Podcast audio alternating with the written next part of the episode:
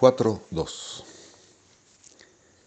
¿Será posible que nuestra civilización occidental haya renacido en varias ocasiones con ciertas características hereditarias, aunque con nuevo carácter y forma nueva?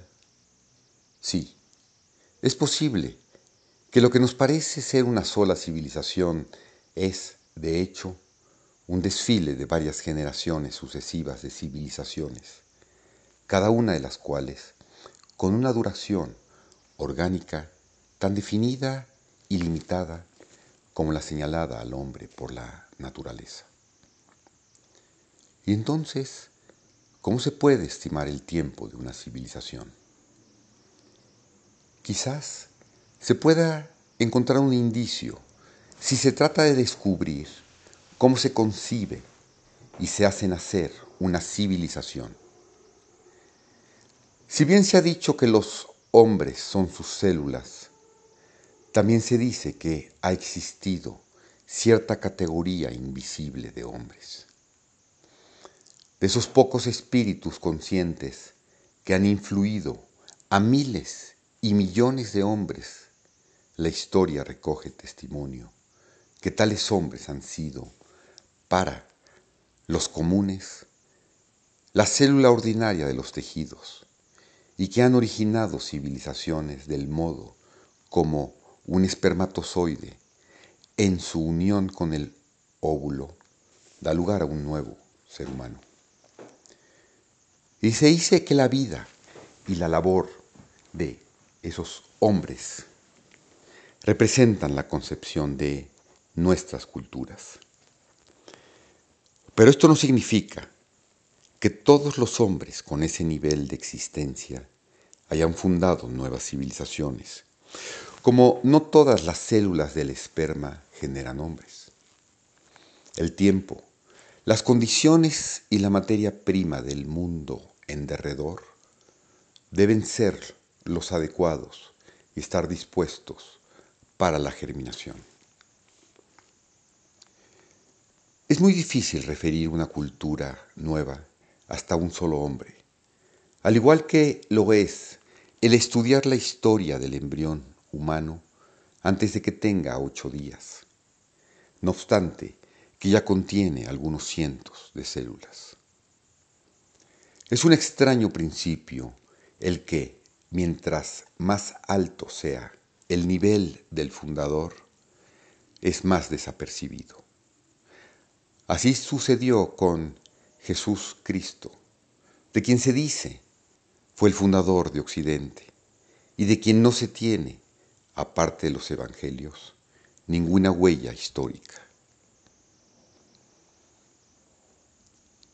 Ahora bien, si un hombre superior es a una civilización lo que una célula reproductora es a la vida humana, entonces se debería esperar una multiplicación análoga de las diferentes fases del ciclo de la vida en la proporción de uno a otro organismo. En el hombre, la gestación, la niñez y el término de la vida compleja dura 10, 100 y 1000 meses lunares respectivamente. Se propone estos meses lunares, o bien 8, 80 y 800 años, como las fases correspondientes de una cultura. El primer periodo o de gestación es el invisible, transcurrido en las entrañas de la madre, en el caso del embrión, y en el caso del fundador de una cultura, en alguna oculta incubación, monasterio, desierto, escuela oculta o algún maestro en el exilio. Los estados, en cambio, no son de gran importancia orgánica. Es la civilización la que constituye un ser orgánico, como sucedió con las civilizaciones griega, romana, cristiana medieval, del Renacimiento o maya. El profesor Toynbee, A Study of History, Arnold, describió 19 civilizaciones orgánicas de esta especie, cada una con diferentes etapas. Gestación, nacimiento, desarrollo, máximo poder e influencia, declinación y muerte. La mayoría de ellas están relacionadas con una o más de las otras, como su progenitor y su descendencia. La lista hecha por él de civilizaciones completamente desarrolladas es la siguiente. Occidental, ortodoxa, iránica, arábiga, hindú, de lejano oriente, helénica, siria, índica, cínica, minoa, sumérica, hitita, babilónica, egipcia, andeana, mexicana, yucateca y maya. Mencionó también otras tres y luego dos más. Los esquimales, polinesios y nómadas, que no llegaron a desarrollarse sino hasta cierto grado, mas permanecieron placenteramente detenidos en la edad escolar de la caza, pesca y trepamiento de árboles. Las otras dos, la cristiana irlandesa y la escandinava fueron sacrificadas por otras en su juventud, ya que sólo duraron cerca de 400 años. Veamos con esta idea los periodos de las civilizaciones. Ocho años sería el periodo de gestación de ciertas ideas básicas de la nueva cultura.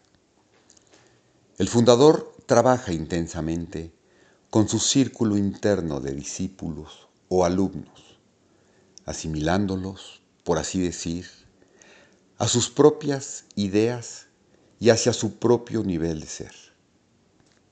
Se formula una enseñanza. Son redactados las escrituras, ciertos descubrimientos, inventos o códigos de ley se alcanzan. Se crea algún momento intensamente concentrado. Las leyes de Solón para los griegos. Los evangelios para los primeros cristianos. El Corán para los árabes. Que hasta los últimos días de esa cultura constituyen su ley e inspiración. El periodo de gestación de una civilización es de notar, no es la vida del fundador, sino su década más intensa de creación y realizaciones. 80 años constituirán el periodo de expresión física de esas ideas o enseñanzas fundamentales y corresponderán a aquellos periodos de invención, descubrimiento y creación fabulosos históricamente visibles al principio de cada verdadera civilización. Este es el trabajo de una vida del círculo inmediato del fundador. Para una cultura se contempla un florecimiento y difusión increíbles de la religión y la arquitectura. Para otra, la difusión del orden, la administración y la moral. Para una tercera, la abundancia de creación artística y descubrimientos científicos, etc. Detrás de cada una hay un modelo básico y conocimiento interno de una naturaleza oculta al conocimiento empírico. Un periodo de 700 u 800 años constituirá la vida total de la civilización, al final de la cual morirán sus ideas e instituciones fundamentales. Su personalidad, su edad de oro, en comparación con todo lo que viene después, parece extrañamente tedioso y pedestre. Posteriormente las generaciones la aprecian según su estado de ánimo, del modo como los hombres miran a su niñez, ya como la edad en que los milagros eran posibles, o como la edad que han superado para ingresar a la sabia desilusión de la edad adulta. La existencia de un periodo así explica también esos experimentos y repentinos florecimientos que, en un siglo o menos, surgen de la barbarie a la civilización y desaparecen con igual rapidez. Por ejemplo, la cultura pitagórica en Sicilia y el sur de Italia en los siglos 6 y 5 a.C. encumbró en aquellas tierras vírgenes los templos y ciudades más grandes del mundo griego y perfeccionó todo un sistema potencial de ciencia y filosofía, solo para ser borrada en la cúspida de sus realizaciones por la rival civilización romana procedente del norte. En el patrimonio del Mediterráneo occidental, entonces, no había cabida para dos civilizaciones hermanas y fue la pitagórica la que sucumbió.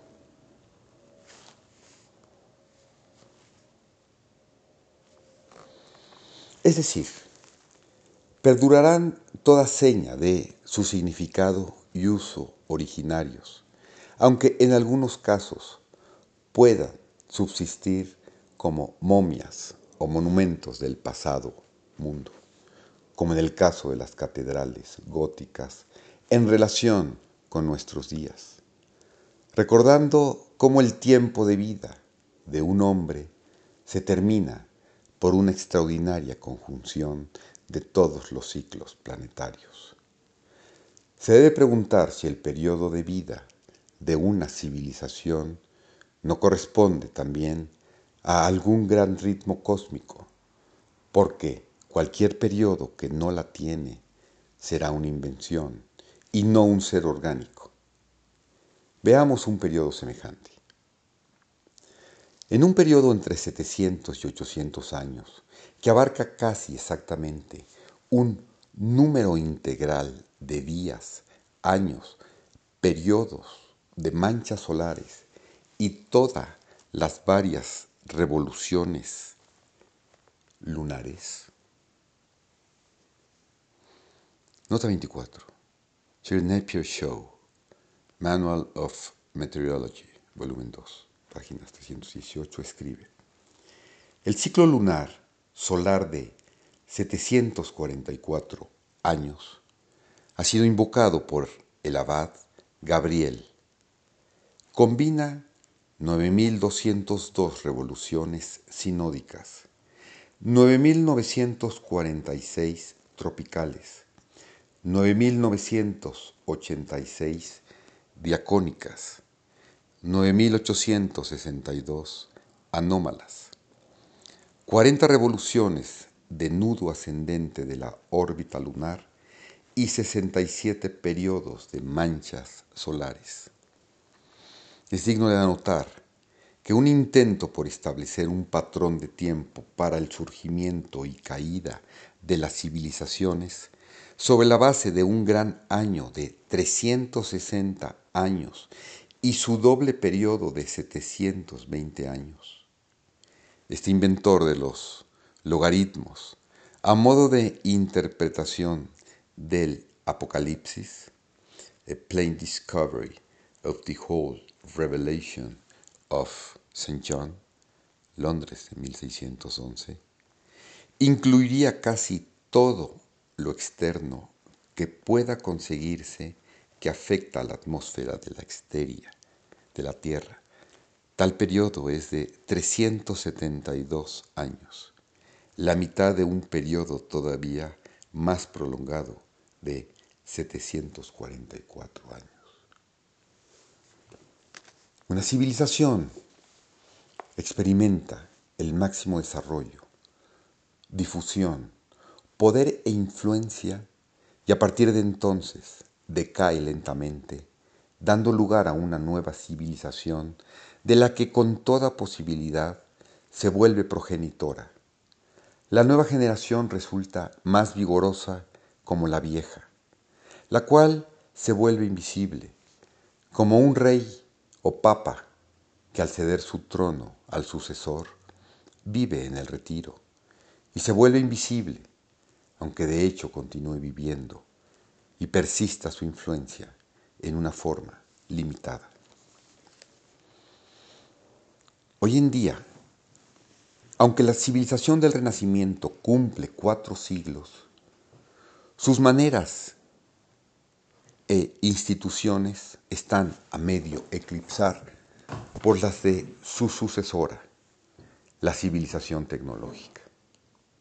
Por otra parte, ocurre con frecuencia que la historia no percibe el nacimiento de una nueva cultura y puede encadenar dos y hasta tres generaciones de cultura, sucediéndose unas a las otras bajo un solo nombre. Así sucede con la civilización cristiana primitiva. Cristianismo primitivo, iglesia primitiva o paleocristianismo es el periodo de la historia del cristianismo anterior al primer concilio de Nicea en el año 325. Se divide habitualmente en dos fases, el periodo apostólico siglo I y el periodo no siglos XII, II, III y comienzos del IV. Para el periodo posterior, en que el cristianismo pasa a ser la religión oficial del Imperio Romano, se utilizan denominaciones como cristianismo bajo imperial y más adelante cristianismo medieval.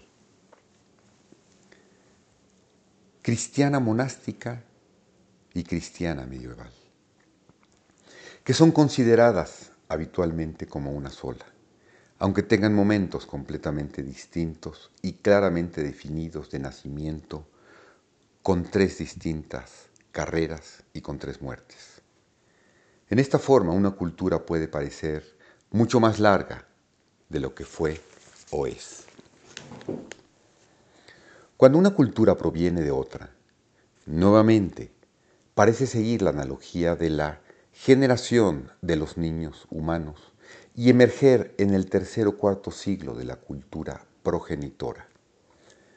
Habitualmente, la última ya ha alcanzado un nivel muy alto y el fundador de la nueva sería como su producto más alto que combina en sí mismo todas sus realizaciones y comprensiones. Gautama el Buda, fundador de la primera civilización budista, fue un aristócrata Sakya, que reunió en sí, en el más alto grado posible, todo cuanto podía darle la herencia y la educación de su tiempo. Y lo mismo se aplica a San Benedicto, que parecería ser el fundador de la cultura monástica cristiana del siglo IV después de Cristo, 480-543. También con mucha frecuencia, en la unión de elementos procedentes de dos culturas distintas y geográficamente separadas, se reconoce con claridad en la paternidad de la nueva.